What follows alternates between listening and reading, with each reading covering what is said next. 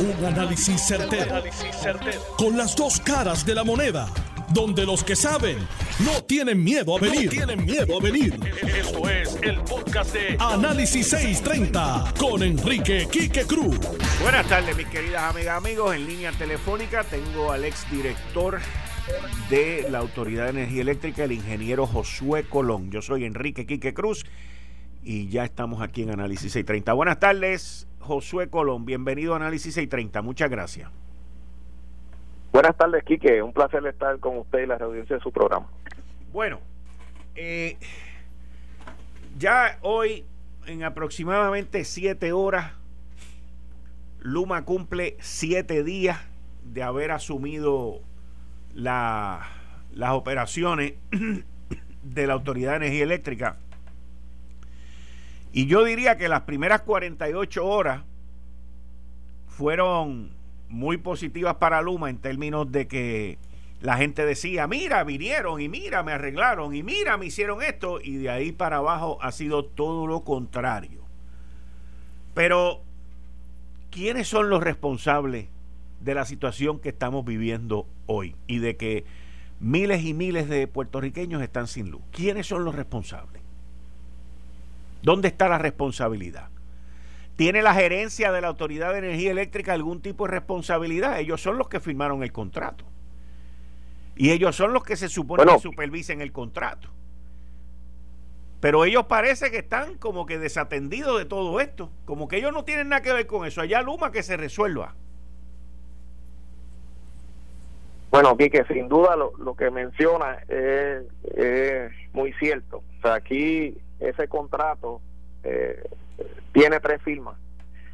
Tiene la firma de las alianzas público-privadas, de la Autoridad de Eléctrica y de Luma. Por lo tanto, de una manera u otra, esas tres entidades que firmaron ese contrato son los responsables de que el contrato se ejecute conforme a lo que está escrito y que el, y que los objetivos que se persiguen con el contrato, que es mejorar el servicio, reducir los costos de la tarifa y el tiempo de, eh, de espera de los clientes sin servicio, todas esas métricas junto a otras, ¿verdad?, que también son importantes, eh, deben mejorar porque esa es la razón del contrato y eso es lo que se explicó a, todo el pueblo de Puerto Rico.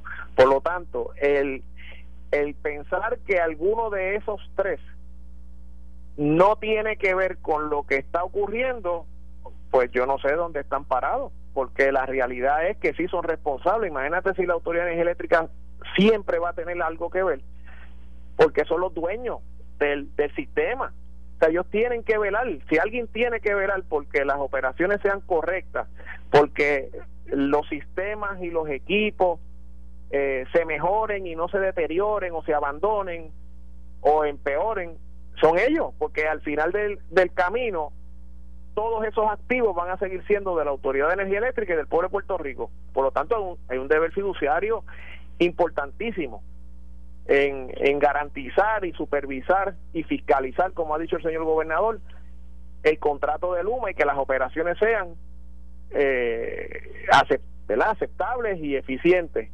Y pues yo lo que debo pensar es que, es que hay alguien que no está diciendo la verdad y que porque el gobernador ha sido más que claro diciendo que se van a encargar de fiscalizar y supervisar ese contrato para que se cumpla al pie de la letra y si no se cumple, pues entonces van a haber consecuencias y entonces lo que ve es una semana y lo que se escucha es un desorden que es inaceptable. es inaceptable que haya gente sin luz siete días. Pero Josué, si yo te alquilo una casa, si yo vengo y te traigo para que tú le des mantenimiento a mi casa, y tú no sabes dónde están las llaves para abrir los portones. ¿Tú no crees que lo correcto es que yo vaya y te enseñe y te ayude y te diga, mira aquí o allá? Pues seguro que eso se supone que haya ocurrido porque es que yo un año. Sí, está bien, pero si durante un año, durante un año tú no tuviste que ir al último cuarto que yo tengo allá abajo, que nadie sabe que existe, porque es un cuarto subterráneo que yo tengo allí, y se me olvidó decírtelo, o no te lo enseñé. Porque es que yo veo a la Autoridad de Energía Eléctrica y a su gerencia, a su gerencia, a su alta gerencia, los veo como que ellos están completamente desentendidos, al igual que veo a Ralph Crayley, la Junta de Directores de la Autoridad de Energía Eléctrica, como que esto no tiene nada que ver con ellos. Digo, ellos no se leyeron el contrato, que esos son otros 20 pesos, pero oye, no se supone que el patrono, no se supone que el dueño de la red, no se supone que la Autoridad de Energía Eléctrica también vele porque la gente tenga luz, porque de esa manera sus ingresos no se van a afectar. Pues seguro, Quique, y no solamente por lo que acabas de mencionar, es que al final quien paga por esa factura es la Autoridad de Energía Eléctrica, quien paga por esos servicios es la autoridad, o sea que no solamente es porque es el dueño de, de la infraestructura, no es solamente porque debe de fiscalizar y supervisar el contrato conforme a lo que se acordó. Es que lo que se va a pagar mensualmente por ese contrato también sale de la facturación de energía eléctrica. O sea, eh, eh, no hay manera que la gerencia de energía eléctrica se desentienda de lo que está ocurriendo. Una pensar de esa manera eh, en mi, en mi, ¿verdad? De mi, desde mi punto de vista es ser hasta irresponsable porque aquí hay un deber, vuelvo y digo, fiduciario de, de velar porque el contratista realice el trabajo conforme. Tú, o sea, es como si la autoridad de carretera contratara una reparación en una de las autopistas y no supervisara al contratista que va a hacer la obra. Pero es que ese es un deber fiduciario, aunque sea un contratista privado quien realiza la obra. La obra es para el pueblo de Puerto Rico y los que están en esos puestos se supone que velen los mejores intereses del pueblo de Puerto Rico. Ese es mi punto. Y esa es una realidad. Ese es mi punto. ¿Y qué hacemos entonces? Digo, porque yo, te tengo que decir a ti que diariamente, por los últimos años, uno ve que hay 15, 20 mil personas sin luz diariamente en la Autoridad de Energía Eléctrica. Estamos hablando de un millón, de, un millón y pico de abonados. Nunca había visto tanta información en las redes sobre eso en días normales, después de huracanes o desastres, ese tipo de cosas, sí.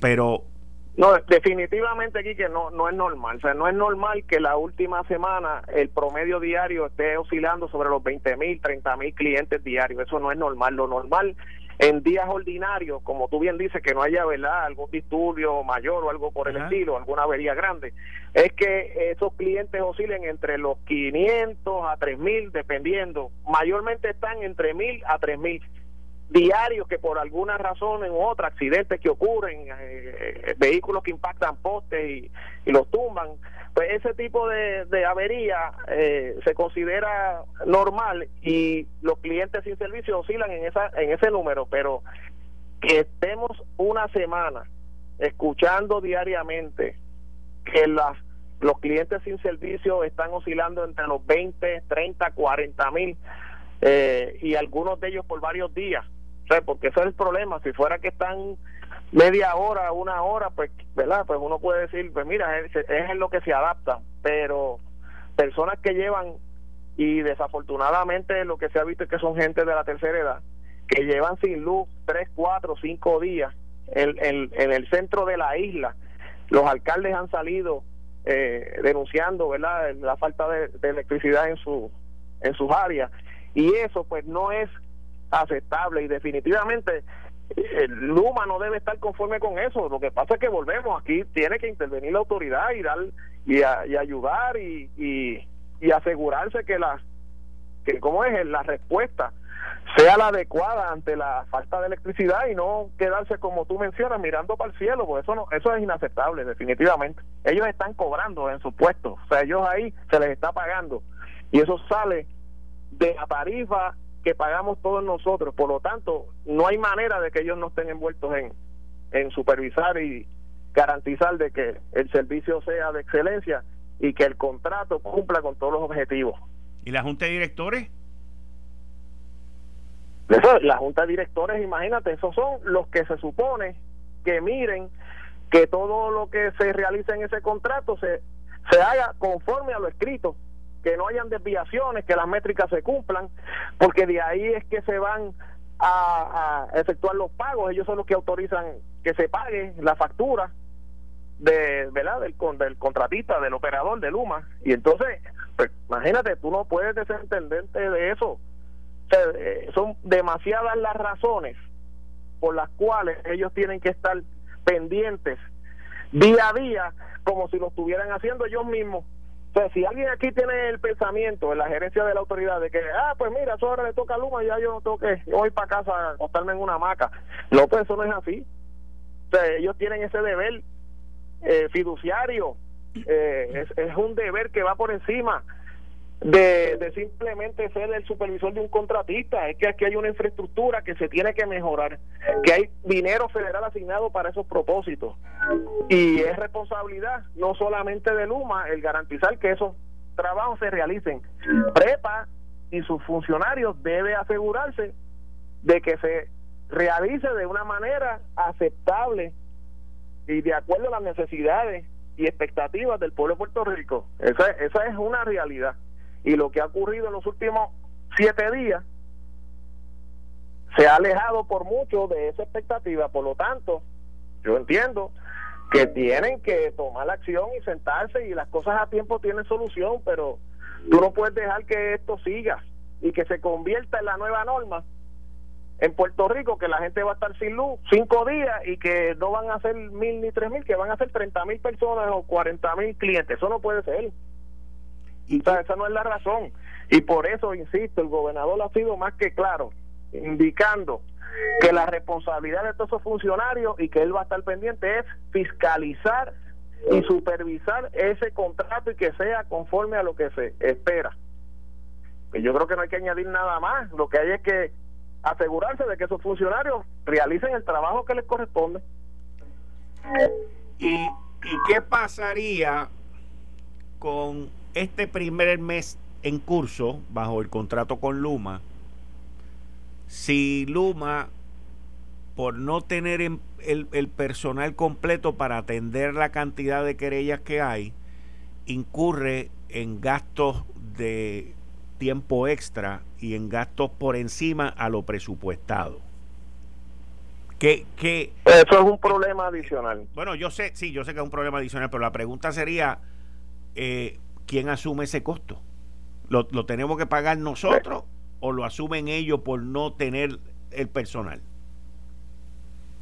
No, conforme al contrato, todos los, los gastos que ellos incurran eh, los pagamos nosotros los clientes. Eso no hay, no hay, eh, no hay como tal, este, el contrato y que incluye de que todos los gastos que incurra la compañía para para dar el servicio, de una manera u otra van a pasar a ser facturados al, a los clientes. Y, y por eso es que era importante que la mayoría de esos celadores que conocen el sistema eléctrico eh, eh pasaran y fueran ¿verdad? orientados para que pasaran a Luma. El, al, al no ocurrir eso, y Luma depender de personas que han reclutado en los últimos días eh, que puede que tengan la preparación académica ¿verdad? y la escolaridad para, para manejar este tipo de sistemas de potencia, pero no lo conocen. Igualmente han traído eh, eh, celadores y, técnicos de Estados Unidos y está ocurriendo lo que pronosticamos hace unas semanas, que si eh, alguien pensaba de que trayendo gente de Canadá o de Texas, iban a poder llegar a la Junta o a Lares o a Rincón o a Cabo Rojo o a San Sebastián, que hoy el alcalde también por ahí, a, atender las averías que surgen, pues esas personas que pensaron eso, pues no conocen lo que es un sistema de energía y cómo funciona. Y eso, ha, entre otras cosas, ha conllevado el que la espera para que el cliente pueda ver restablecido su sistema de energía de lo ordinario que a lo mejor eran cinco o seis horas en, situaciones como la que están ocurriendo, pues de momento llevan tres, cuatro, cinco días, porque volvemos en lo que esas personas averiguan, se adaptan, se quedan los planos, averiguan con las personas que tengan conocimiento de, de ese circuito en particular o de esa, ¿verdad?, de, de, donde existe el problema pues eso no va a ocurrir en, en, en, minutos, eso se tarda, porque volvemos, son sistemas que están en servicio y, los trabajos que se realicen se tienen que realizar conforme a los procedimientos de manera que se asegure tanto la vida como la propiedad de los que intervienen en esos sistemas. Y entonces, pues cuando tú no los conoces, pues eso levanta bandera porque la gente tiene que tiene que orientarse sobre cómo es ese e, ese sistema y el problema que ocurrió para entonces poder atender la avería y, y sin ponerle riesgo al personal de Luma, ¿verdad? Que vaya a intervenir ahí. Y eso no es otra cosa que tiempo en espera. Y ese tiempo en espera, como hemos visto en las redes y en las noticias, ha desesperado con razón a los clientes que ya dicen, pero ¿cómo es posible que estemos tanto tiempo sin energía? y sin respuesta, pues no hay respuesta. Sin haber tenido un, un evento mayor climatológico. Eso es así, eso es así. Porque porque llueva, o sea, en Puerto Rico es una, una, isla tropical, aquí llueve prácticamente todos los días en algún momento. O sea que eso no, de verdad que no hay razón para esto eh, en la magnitud que está ocurriendo. Y yo pues lo que recomiendo, según tú me preguntas, es que mira, los funcionarios de energía eléctrica tienen que intervenir y ayudar en este asunto porque el que sufre las consecuencias es el pueblo de Puerto Rico y eso es inaceptable. Ingeniero Josué Colón, muchas gracias. Cómo no, Kiki, un placer. Bien, ahí ustedes escucharon al ex director ejecutivo de la Autoridad de Energía Eléctrica, Josué Colón, el ingeniero Josué Colón. Miren, yo, yo puedo entender los traspiés, puedo entender el revolú que se esté formando en las redes, puede haber información incorrecta. Yo puedo entender todo eso. Lo que no puedo entender es que la Junta de Directores de la Autoridad de Energía Eléctrica y su alta gerencia se den por desentendidos de toda esta situación. Es un problema de Luma, allá ellos que resuelvan. Porque aquí está ocurriendo algo que está mal. Aquí ocurrió algo que estuvo mal desde el principio. Pero no por eso tú puedes abandonar tu responsabilidad. Y aquí el primario, el primario en responsabilidad es la Autoridad de Energía Eléctrica. Y el gobernador Pedro Pierluisi, que es el padrastro de Luma, no se puede dar por desatendido con todo esto. Y él no puede ir directamente donde Luma, o quizás no deba, podría hacerlo, no creo que sea tu estilo, pero sí puede exigirle a los que se hacen los desentendidos de todo esto en la Autoridad de Energía Eléctrica y su junta de directores que hagan algo, porque esa gente entiende que ellos ya no tienen nada que ver con esto. Y no puede ser así, no puede ser así. Vamos a ver qué sucede con esto. Bueno, entrando en otro tema, señores. El presidente Joe Biden, a quien Tatito Hernández le mandó una carta hace cuatro días, el pasado miércoles, aquí tengo la nota del periódico El Nuevo Día. Rafael Tatito Hernández le pide al gobierno de Joe Biden retirar la impugnación del acceso de Puerto Rico al SSI. También reclamó a líderes del Congreso implementar las recomendaciones del presidente de los Estados Unidos. Presidente de la Cámara, Rafael Tadito Hernández, reiteró su pedido al secretario de Justicia, Merrick Garland, para que la administración de Joe Biden desista de impugnar en los tribunales acceso a los residentes con, el, eh, con la seguridad de ingresos suplementarios del Seguro Social. Hoy, el presidente Joe Biden y el secretario de Justicia, que fue quien le dio la justificación al presidente Joe Biden, pues dicen que, pues mira, yo te quiero, yo estoy de acuerdo contigo, pero nosotros vamos a hacer otra cosa. Y dejan a todos los boricuas que votaron, muchos de ustedes que me escuchan allá en los 50 estados, miren lo que está pasando con Joe Biden. Miren, le prometió a los estudiantes que tenían deuda y préstamos estudiantiles que se los iba a borrar. Todavía no ha hecho nada, pero ya dijo que no podía borrarlo que quizá le podía dar un crédito de 50 mil pesos y que sus abogados estaban estudiando eso. Y por ahí podemos seguir con las promesas que este señor dijo y que no está cumpliendo, como es esta. Entonces te vienen con un mambo jambo, que a las 6 de la tarde voy a tener a John Mota aquí que nos lo va a explicar no, porque nosotros, que si el Departamento de Justicia y la política pública no puede ir por encima de la jurisprudencia y el Departamento de Justicia siempre ha defendido. Y miren, nos llevan por la grandeza de Lela. Qué grande es el ELA, señores. Qué grande es el ELA. Así que vayan anotando, a nosotros no se nos olvidan todos estos flip-flops y todas estas cosas que están ocurriendo con los demócratas. Dios mío, que mucho prometen y no someten, porque es la verdad. Prometen y no someten. Oigan, ¿ustedes se acuerdan el oleoducto Colonial Heritage allá en el North Carolina, que vinieron y lo hackearon y lo tuvieron cautivo por cuatro días y se formaron unos tapones en la gasolinera y un desastre y luego el presidente de Colonial dijo tuvimos que pagar 4.4 millones de dólares en Bitcoin. Pues lo más probable es que cuando esta gente pagaron los 4.4 de esos millones de dólares en Bitcoin, el Bitcoin estaba en 60 y pico mil, hoy el Bitcoin está como en 38 mil. Mis queridas amigas, amigos, el gobierno federal, las agencias de ley y orden, entiendo que fue el FBI, le hizo un rastreo a todas estas transacciones y lograron recuperar 63 monedas de Bitcoin. Pagaron aproximadamente 75 y lograron recuperar 63 que al valor de hoy equivalen aproximadamente a 2.2 millones de dólares, porque esto se devaluó en las últimas tres semanas, el Bitcoin se ha caído de una manera estrepitosa, pero de 75 monedas lograron recuperar 63. Ahora, hoy el gobierno federal y las, las este, agencias de ley y orden celebran la recuperación de este dinero que vienen siendo, bueno, son 64 monedas que tienen un valor hoy en día de 2.3 millones de dólares, como les dije, por la devaluación que ha tenido esta, esta moneda. Pero les voy a dar un adelanto de lo que va a pasar, porque no tengo duda, no tengo duda.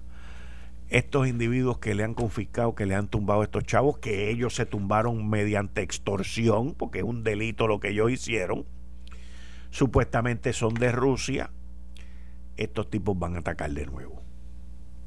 Y la próxima vez va a ser más difícil. Recuerden que, que nos hayamos enterado, después de este hackeo, hubo un hackeo que le hicieron a una de las plantas de procesadoras de carne más grande que hay en los Estados Unidos. Eso fue hace como 10 días atrás y yo estoy seguro que por haberle tumbado, que qué bueno que le tumbaron esos chavos. Yo no estoy, no, no, estoy justificando, lo que estoy es analizando y diciéndole a ustedes cuál va a ser la reacción de los pillos, la reacción de los terroristas, porque ya el gobierno de los Estados Unidos quiere declarar a estos hackeadores terroristas. Y una vez los declaran terroristas, usted sabe cuál es el próximo paso, ¿verdad? Que le pueden mandar un avioncito de eso con control remoto y lo pueden mandar a a sacarlos de ahí. Y no dudo que eso dentro de uno o dos años esté ocurriendo. Pero, pero, yo espero también que la nación norteamericana, las plantas de agua, las plantas de luz, los oleoductos, todo lo que tiene que ver con la infraestructura, la banca, la banca, y nosotros aquí, la Autoridad de Energía Eléctrica, la Autoridad de Acueductos y el otro y el otro y el otro, prepárense, porque esa gente viene de nuevo y vienen ahora más duros porque le tumbaron prácticamente el 90% del dinero. Así que mientras se celebra esta gran victoria por parte de las autoridades de ley y orden, que es una excelente victoria, nos tenemos que preparar para el próximo ataque. Porque para la próxima vienen con más fuerza. Ley de vida, señores. Ley de vida. Eh, estás escuchando el podcast de Noti1. Análisis 630 con Enrique Quique Cruz. 5 y 32 de la tarde de hoy, lunes 7 de junio del 2021. Tú estás escuchando Análisis 630. Yo soy Enrique Quique Cruz y estoy aquí de lunes a viernes de 5 a 7. Me puedes escuchar en la banda FM, en el área metro, a través del 94.3 FM. Y en el oeste, por la Sultana del Oeste, por allá por Mayagüez, me puedes escuchar en la banda FM por el 99.9 FM. Miren, eh, las principales siete potencias mundiales, que es lo que se conoce como el G7. Durante este fin de semana se reunieron los ministros de finanzas, en el caso de los Estados Unidos, fue la secretaria del Tesoro, Janet Yellen, y los ministros de finanzas de Canadá, Francia, Alemania, Italia, Japón, y Gran Bretaña. Ese es el grupo de países que se conoce como el G7. Y la secretaria del Tesoro, Janet Yellen, llevaba, llevaba cabildeando con esta gente el de implementar un, un sistema de, de impuesto global en donde estos siete países pues llegaron a un acuerdo que iban a cobrar un mínimo de 15%. Mínimo de 15%. Y lo lograron, los ministros lo aprobaron.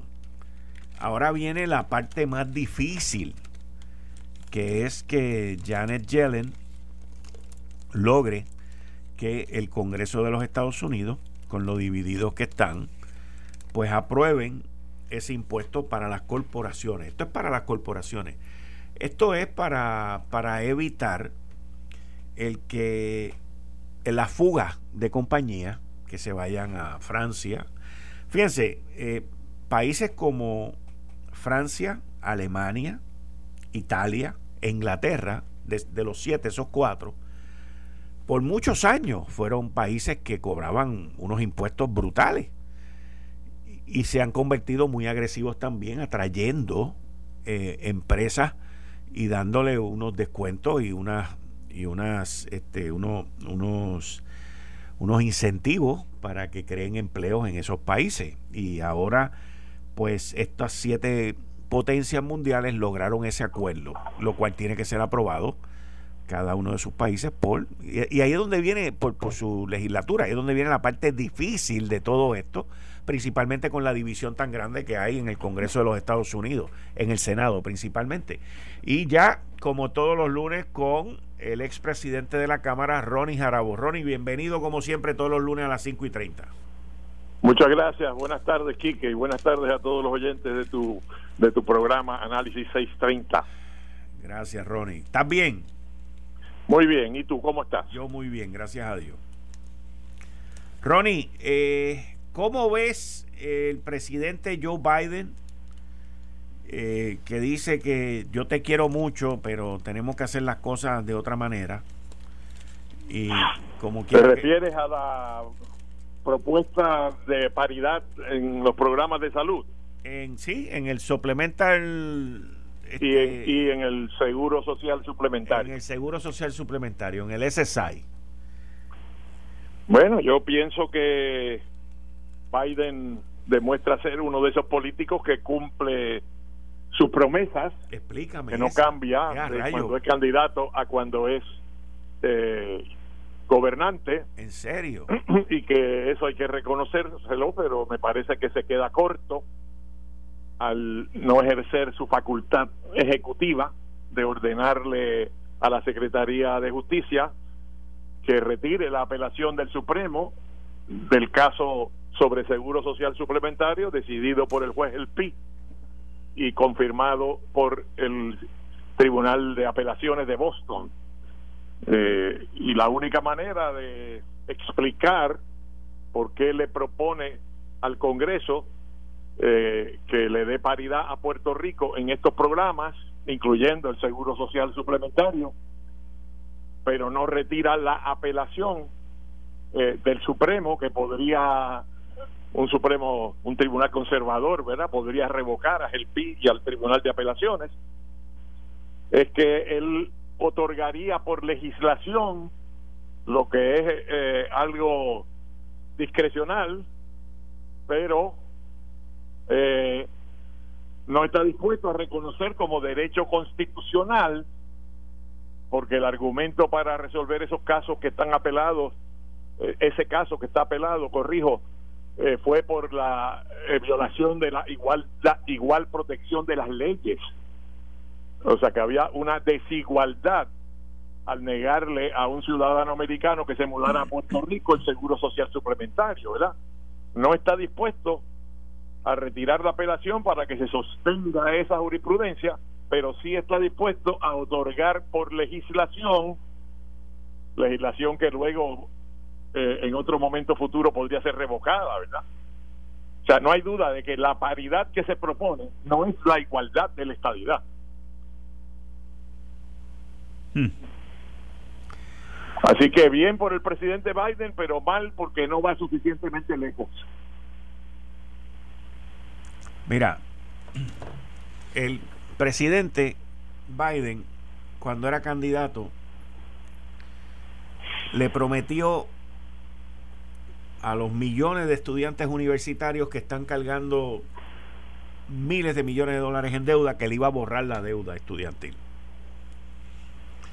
También les ha dicho a ellos que los quiere mucho, que, él entiende, que, que, sus hijos también tuvieron deuda o tienen deuda y toda esa cuestión, pero que él ahora no, se dio cuenta que no la puede borrar. Y que su gente está chequeando a ver si puede llegar hasta borrarle 50 mil pesos a cada uno de esos estudiantes. Bueno, pues ahora viene, ahora, ahora viene con, ahora viene con este tema que él muy tranquilamente le puede decir al secretario de Justicia, mire, no se meta ahí, deje eso ya y termínelo ya. Pero eso tiene unos alcances mucho más trascendentales que lo que él está tratando, ¿verdad? Que él está tratando por legislación como parte de la medida presupuestaria, de manera que no se puede eh, obstaculizar por el filibusterismo, ¿verdad? en el, en el Senado, eh, vamos a conceder esto. Y es un acto de justicia, además de cumplir su palabra. Pero me parece que los argumentos utilizados en, en la decisión de GELPI confirmado por Boston son mejores que meramente conceder este año presupuestario todo ese montón de miles de millones adicionales y, me gustaría que entonces complementara su acción con retirar la apelación. Ahora, el caso que tú traes ahora eh, de promesas que no se pueden cumplir, ¿verdad? Pues muchas muchas veces ocurre eh, en la política en todos los países que el candidato promete una cosa, está convencido de que las va a hacer de la mejor buena fe y cuando llega a ser gobierno entonces le dicen esto no se puede hacer y tiene que recoger vela y decir pues aquello que yo prometí pues no es viable pero voy, voy a tratar de hacer esto llegar hasta la mitad del camino como lo que tú me describes ahora en cuanto a los préstamos de estudiantes verdad eh, fíjate que hay un programa de justicia social y crecimiento económico tremendo que él está impulsando pero para financiarlo tiene que subir el, los impuestos corporativos, por ejemplo, eh, y, otros cambios, algunos de los cuales nos van a afectar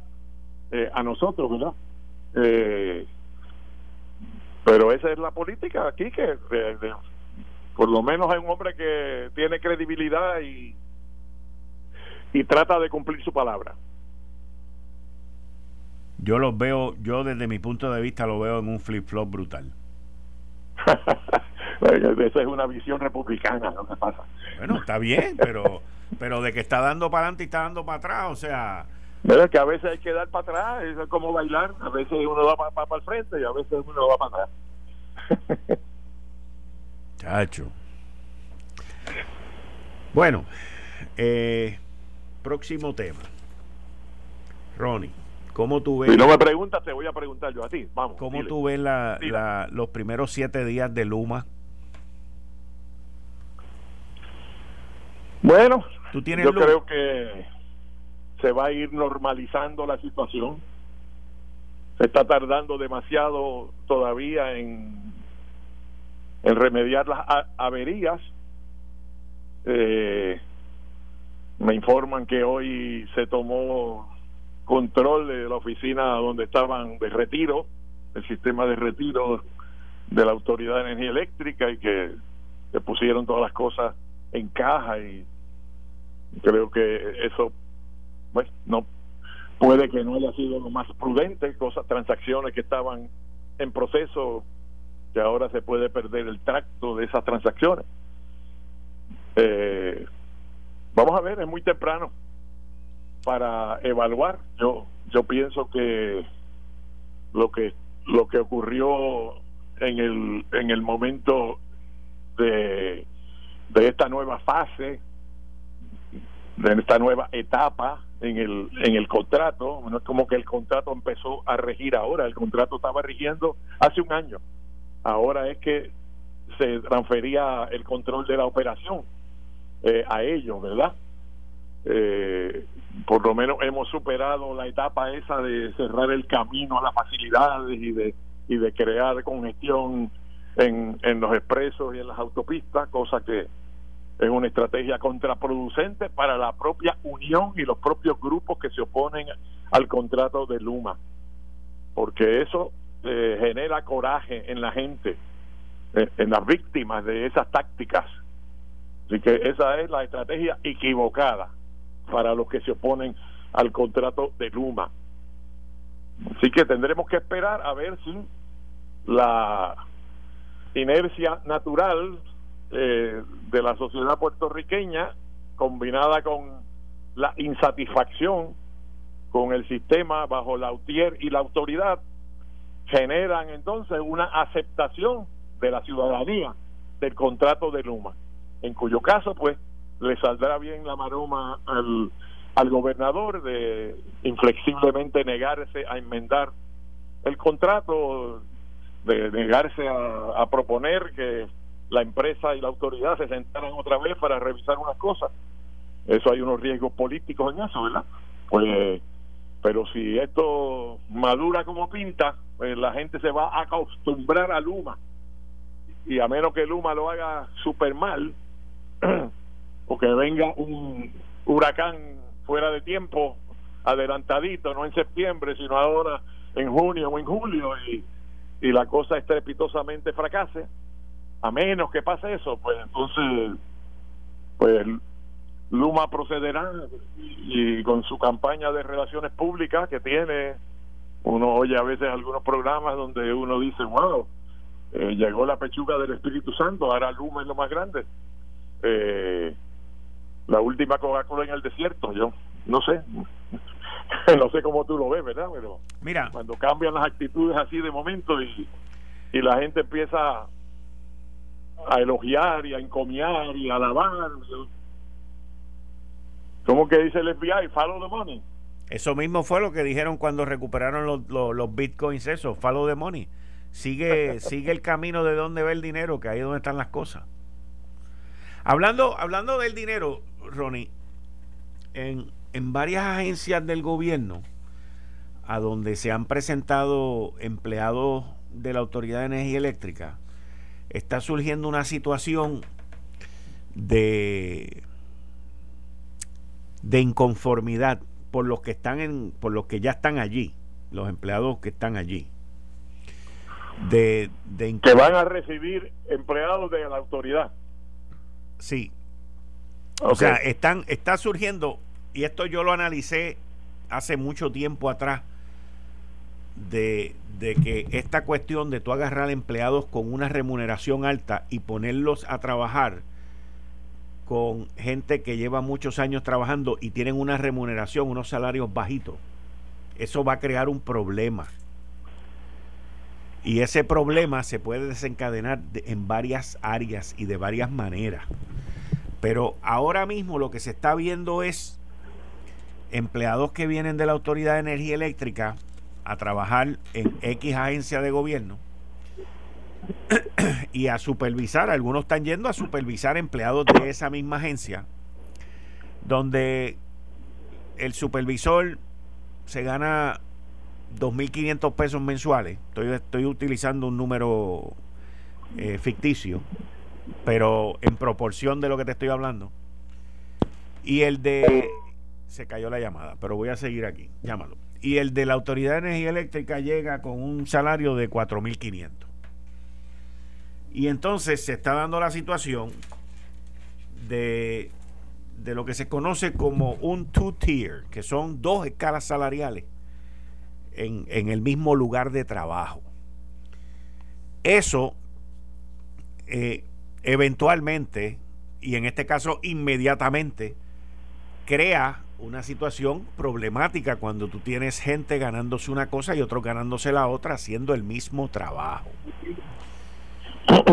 Eh, yo recuerdo en 1982, 80, por ahí 81, 82, que, que American Airlines estuvo a punto en esa época de irse a quiebra eh, porque estaba mal la situación y la industria, y logró en aquel momento con las uniones, que eran tres uniones las que habían en aquel momento, logró negociar un convenio colectivo donde se le garantizaba lo que se ganaban los que estaban hasta en ese momento allí, pero todos los empleados nuevos que vinieran entraban en una escala salarial completamente distinta, que es un two-tier, lo que llaman dos escalas. Y eso eventualmente creó un problema brutal en la empresa y a los 10 años tuvieron que darle un aumento de sueldo a todo el mundo y a poner a todo el mundo en la misma paridad y en el mismo lugar. Y eso es algo que ya está sucediendo dentro de las agencias cuando tú tienes un supervisor que se gana 30 mil pesos y entra uno de supervisión de energía eléctrica que se está ganando 50 mil. Y el que entra de energía eléctrica dice, no, porque es que en Autoridad de Energía Eléctrica yo solamente trabajaba de lunes a viernes de 7 a 4, así que yo entro a las 7 y me voy a las 4. Y le dicen, no, tú no, tú tienes que trabajar aquí el horario que se te dé. Ah, bueno, es que a mí me dijeron que me iban a proteger mis derechos eh, y mis condiciones. Sí, pero es que las condiciones, o sea, están surgiendo unas dinámicas y unas situaciones que eventualmente, inclusive, inclusive, pueden representar, y esta es la segunda parte del problema, pueden representar oportunidad para que los sindicatos y las uniones que representan esos empleados cierren la cuestión, se vayan a huelga y digan, no, aquí tiene que haber paridad. Te pregunto. Comparto tu preocupación y creo que tu percepción es correcta de que esto está mal diseñado y va a crear problemas en el presente y en el futuro. En cuanto a otras condiciones de trabajo como horario, por ejemplo, pues creo que ya sean los que tomaron la decisión de entrar a Luma como los que tomaron la decisión de no entrar y van a ser reasignados a, al gobierno central, eh, tienen que cumplir con las nuevas condiciones, o sea, su protección de empleo no llega tan lejos como eh, para conservar las exactamente las mismas condiciones, términos y horarios que tenía en el anterior empleo. Así que, eh, por un lado, pues eh, creo que esa parte de tu preocupación es infundada y que los viejos empleados de la autoridad tendrán que ubicarse, poner los pies en la tierra, pero eh, que en el término de, la situación de la compensación y la disparidad en la estructura de compensación, eh, eso sí es un, un motivo de preocupación. Está mal enfocado ese, ese proceso de, como le llamaban?, de movilidad, de reasignación a, a, entidades y dependencias del, del gobierno central. Eh, tú, tú, hay, me sorprende que no me has traído el tema candente del fin de semana en cuanto al ingreso del PNP al PNP de Sayira Jordán, la candidata de Victoria Ciudadana eh, a comisionada residente y el artículo del Nuevo Día. Te voy a decir por qué no te debe de sorprender. A mí no me. Bueno, yo te voy a decir por qué me sorprendió, pero. No, pues yo te voy a decir. que tú no me hablaras de eso. Te voy a decir por qué. Te voy a decir por qué. Te voy a decir por qué, pero te voy a dar la oportunidad de que te expreses. Pero te voy a decir por qué. Eh, el artículo salió ayer en el periódico El Nuevo Día. Primera plana ahí con Jennifer González y la doctora Jordán, Jordán. Y todos estos bombos y platillos y esto y lo otro. Entonces, pues uno se entera no solamente por el periódico, pero tú también te enteras por las reacciones de la gente a través de las redes sociales. Y hubo mucha gente que le cayó encima a la doctora por todas las posturas y todas las cosas que ella dijo. Y hubo otra gente como Jennifer que dijo, no, hay que darle una oportunidad y el, el, Partido Nuevo Progresista debe ser una puerta abierta y todas estas cosas que se dicen bien bonitas en los artículos. Y hubo alguien en las redes que me llamó la atención porque dijo, ¿por qué antes de opinar no se lee en el artículo? Y yo dije, pues mira, le voy a hacer caso a esa persona y me voy a leer el artículo no una vez, dos veces si es necesario, porque a mí me gusta a veces leer las cosas dos veces. Muy bien. Y, es una costumbre, que porque a veces en la segunda le saco más que en la primera. Y, es como las películas que uno ve más de una vez, sí, ¿verdad? Sí, y le encuentra cosas nuevas sí, cuando la ve otra vez. Sí, entonces me leo el artículo completo la primera vez y no encontré nada. Por lo tanto, me lo leo la segunda vez y no encontré nada, porque nadie dice nada. Ahí no dicen nada.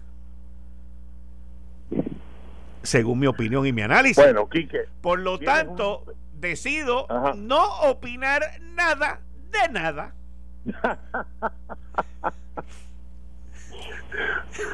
Te debe sorprender que alguien ingrese a un partido siendo un protagonista del proceso político, una candidata que sacó muchos votos. Bueno. Y que luego eh, identifica públicamente, luego de las elecciones, su insatisfacción con el movimiento por el cual fue candidata y dice que la visión de esa gente hacia la estadidad, siendo ella estadista, era negativa y, y se, y, pero es que esas cosas, esas, esas cosas, ninguna de ellas está en el, en el artículo, by the way. No, no, yo sé que no está en el artículo, pero pues, que ella ingrese, que, que la comisionada residente diga que ya ella está en el PNP bueno, y no se hayan enterado ni el secretario general del partido ni el presidente del partido que me consta a mí de conocimiento personal que a raíz de sus expresiones después de las elecciones hablaron con ella, hicieron acercamientos, porque la posición lógica de alguien que proclama ser estadista y se siente insatisfecho con el partido en que está, que alegadamente caben los estadistas, pero no caben nada. Eh, al decir estas cosas que ella dijo, lo natural era que ingresara al PNP, eso era lo lógico, y no lo hizo. Y no lo hizo y quedaron en récord una serie de expresiones negativas al PNP que ya había hecho durante la campaña. Eh, y entonces de momento sale, se le da la bienvenida al partido, se le proclama como una aliada del estadía, una cabildera que no corrió, que iba a correr también, esa es otra cosa que no sale en el artículo, que consideró aspirar eh, en esa elección especial, no lo hizo, eh, pues no deja de ser un, o sea, yo te, ahí hay un drama político, ¿sabes? Hay un drama político. Eso debió haber sido un, un, show, esa bienvenida al partido del presidente del partido, del secretario del partido, y no lo fue. Fue de Jennifer González. ¿Qué significado tiene eso? ¿Qué proyección tiene eso? ¿Qué nos revela eso de la dinámica dentro del PNP camino al 2024? Esas son preguntas que yo no puedo contestar, pero por lo menos las hago porque son preguntas que la opinión pública se debe estar haciendo y los militantes del PNP se las deben estar haciendo. ¿Qué significa esto? Que habiéndose legislado y habiendo llevado a cabo una elección y habiendo salido electos los que salieron electos, eh, ahora haya una nueva cabildera a favor de la estadidad y que esté de la mano de Jennifer González, que obviamente es una figura con un potencial de la candidatura eh, a, la gobernación en algún momento, yo no sé cuándo será, alguna gente ya está diciendo que eso es un indicio de que ella aspira en el 2024, yo no yo no me atrevo a decir tanto, pero de que Jennifer González eh, tiene todo el perfil de una líder con raíces y con potencial y con aspiraciones, de eso no hay duda Por lo tanto, no es como para decir esto no dice nada, aquí no ha pasado nada. Eh, sencillamente, esta nueva PNP, eh, que fue candidata a comisionada de residentes, decidió de la mano de Jennifer González, no de la mano de Pedro Pierluisi y Carmelo Ríos, anunciar eh, que ella va a estar llevando a cabo estas funciones en Washington y promoviendo la estadidad como si ella fuera uno de los cabilderos que salió electo. Está interesante, ¿verdad? Vamos a hablarlo el lunes que viene. Muchas gracias. Bien, Muchas gracias, por tu llamada. Bien, como siempre, muchas gracias. Todos los lunes a las 5 y 30 con Ronnie Jarabo. Esto fue el, podcast de Notiuno. Análisis 630 con Enrique Quique Cruz. Dale play a tu podcast favorito a través de Apple Podcasts, Spotify, Google Podcasts, Stitcher y notiuno.com.